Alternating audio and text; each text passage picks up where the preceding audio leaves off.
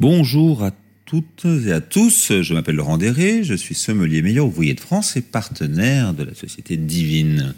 J'avais envie de vous parler pendant ce podcast autour des vins de la vallée du Rhône et en particulier du nord de la vallée du Rhône. Comme vous le savez sûrement, la vallée du Rhône dans son ensemble s'étale du sud de Lyon, pas très loin de Vienne, jusqu'au sud d'Avignon.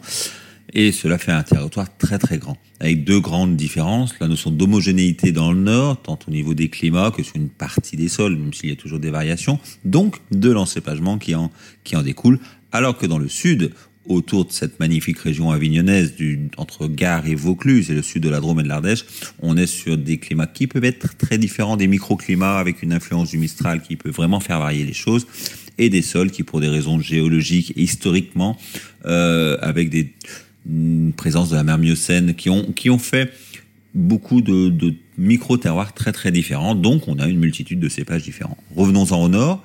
Le nord, ça va de Vienne à Valence, sensiblement. Une bonne partie des, terroirs sur la rive droite. Hein, on va commencer avec l'appellation côte suivi des Condrieux et Château-Griet, suivi des Saint-Joseph, Cornas euh, et, et Saint-Péret, alors que de l'autre côté, essentiellement autour dans le nord de la Drôme, de l'autre côté de la rive, sur la rive gauche du Rhône, nous allons avoir euh, les vignobles d'Hermitage et de Crozes-Hermitage. Ce que l'on appelle rive, c'est quand on est dans le sens du fleuve, donc dans le sens de la descente. Effectivement, la, la Drôme, eh bien, sur la rive gauche.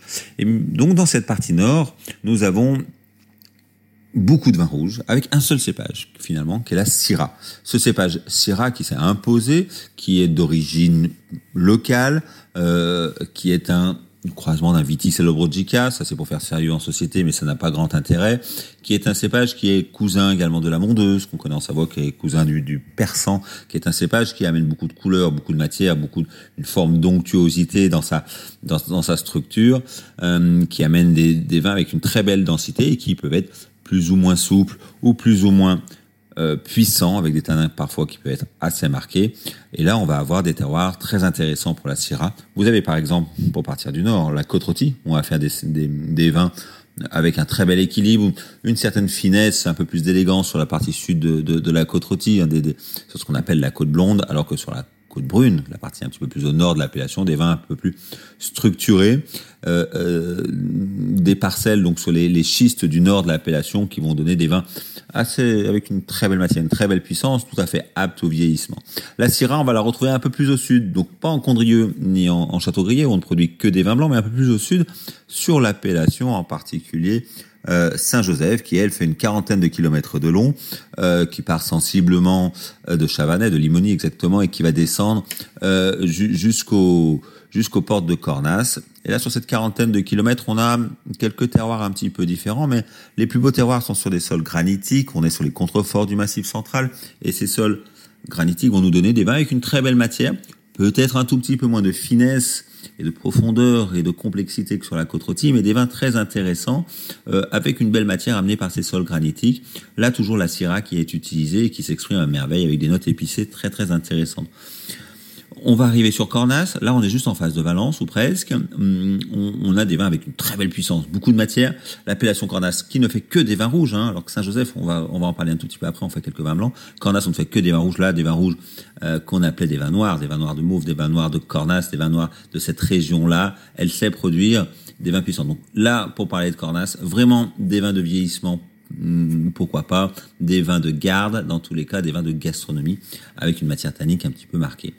Et puis vous avez l'autre côté de la vallée du Rhône, toujours sur les, les vins rouges, avec l'Ermitage, cette magnifique colline de l'Ermitage euh, qui surplombe la ville de Tain-l'Ermitage, avec des terroirs assez exceptionnels, où on va faire des vins très équilibrés, beaucoup de races, beaucoup de délicatesse et en même temps une certaine matière, des vins qui demandent souvent euh, un petit peu de vieillissement pour donner tout leur potentiel et toute leur complexité aromatique. Et autour de cette colline de l'Ermitage, le vignoble de Crozes-Hermitage, avec des vins qui peuvent être un petit peu hétérogène selon les terroirs, l'appellation est grande, mais où on va retrouver un peu plus de fraîcheur, un peu plus de, euh, de facilité, je dirais, en dégustation que sur l'Ermitage où on va surtout retrouver de la race et de la complexité, alors que sur euh, euh Hermitage, euh, on va trouver souvent plus de gourmandise et avec quelques parcelles qui vont donner des vins très intéressants également pour le vieillissement. Voilà un petit peu pour les vins rouges. Pour les vins blancs, là, on en va retrouver sur Condrieu et sur Saint-Péret, mais également donc sur Saint-Joseph dont on a parlé. Euh, sur la petite appellation de Château-Grier et de l'autre côté du Rhône sur Crozes-Hermitage et l'Hermitage. Il y a deux, trois cépages pardon, utilisés pour les vins blancs du nord de la vallée du Rhône, la Marsanne et la Roussanne. Euh, qui amène une certaine fraîcheur, qu'on associe souvent les deux. La Roussanne est assez intéressante et très complexe, mais un petit peu capricieuse au niveau de son travail à la vigne. Euh, la Marsanne amène un petit peu plus de vivacité et de fraîcheur. Il y a un très bel équilibre souvent qui se fait entre les deux. Et le Vionnier d'autre part. Commençons par la Marsanne la Roussanne que l'on va retrouver et en Saint-Joseph, et en Hermitage, et en Croze Hermitage, et en Saint-Péret. Donc les appellations euh, euh, Hermitage, Hermitage et Saint-Joseph on fait donc du blanc et du rouge.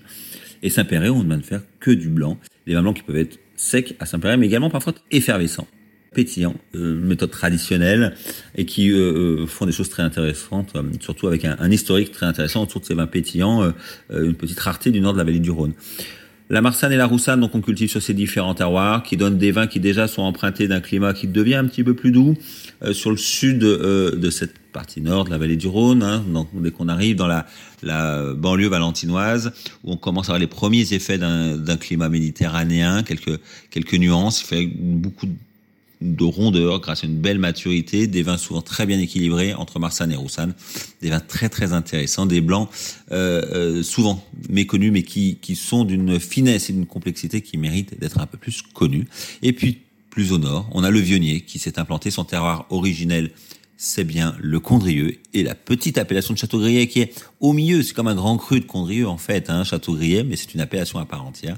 Et là, on va utiliser le Vionnier. Donc le Vionnier, lui, c'est un, un, un, cépage qui amène de la rondeur, de l'onctuosité, qui amène un soyeux en bouche très intéressant, une petite déficience en acidité. Hein, la fin de bouche est souvent plus sur le le, le, la, soie et l'onctuosité, le crémeux que sur la vivacité. Donc vraiment un vin qui tapisse le palais, un vin qui vient amener de la gourmandise et une qualité première, c'est son développement aromatique. C'est cette euh, palette aromatique qui est aussi entre la violette et, ce côté fleur douce et en même temps les fruits du verger comme l'abricot ou la pêche où on a des arômes dits primaires, des arômes variétaux qui viennent directement du cépage, du vionnier dans les premières années qui, qui sont avec une très belle exubérance et une très belle intensité. Donc voilà un petit peu pour vous faire un petit résumé du nord de la vallée du Rhône. La Syrah, magnifique Syrah, cépage dense, coloré, avec des arômes souvent épicés et de fruits noirs. Et Marsanne Roussanne d'une part, très bel équilibre, de la fraîcheur, euh, des vins très intéressants à connaître et le Vionnier qu'on l'on produit sur Condrieu euh, surtout et un petit peu sur Châteaubrier avec son potentiel aromatique. Une région à découvrir, à venir visiter et surtout à, découvrir au niveau gustatif. N'hésitez pas, vous aurez souvent de très belles émotions. Merci à vous, à très bientôt.